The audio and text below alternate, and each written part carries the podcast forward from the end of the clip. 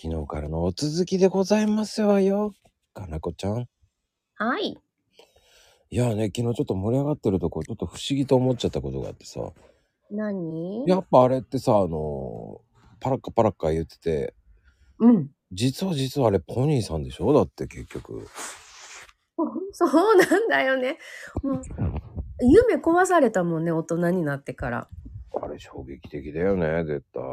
劇的だよ。だって幼稚園の頃、私も馬乗りたいって思ってたのにさ、うん。ポニーなんか私も乗ったことあるしっていう。馬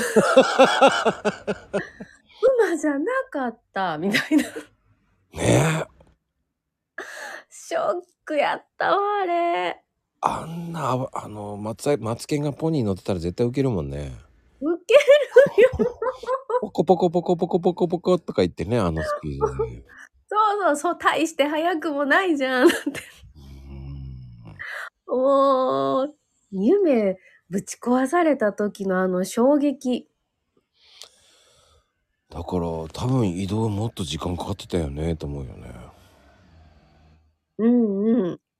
行けるところってそんなになかった気がするもんね。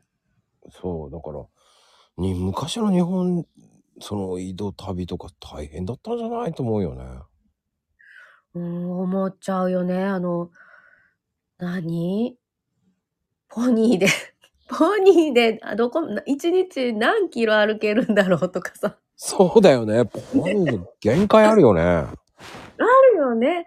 絶対さ、人乗せて歩くって結構な労働だよね。ポニーならねねえ。やだ、あれ、ほんと。数千いたのかよ本当にと思うもんねちょっとでも、 す数千いてもポニーがでしょ なんか、なんかイメージ違うよね。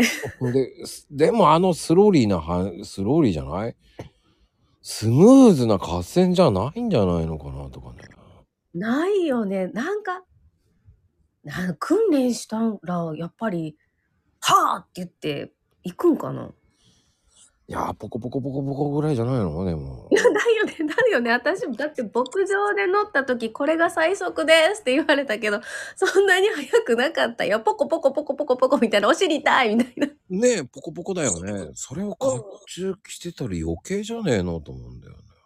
絶対みんな G だよ。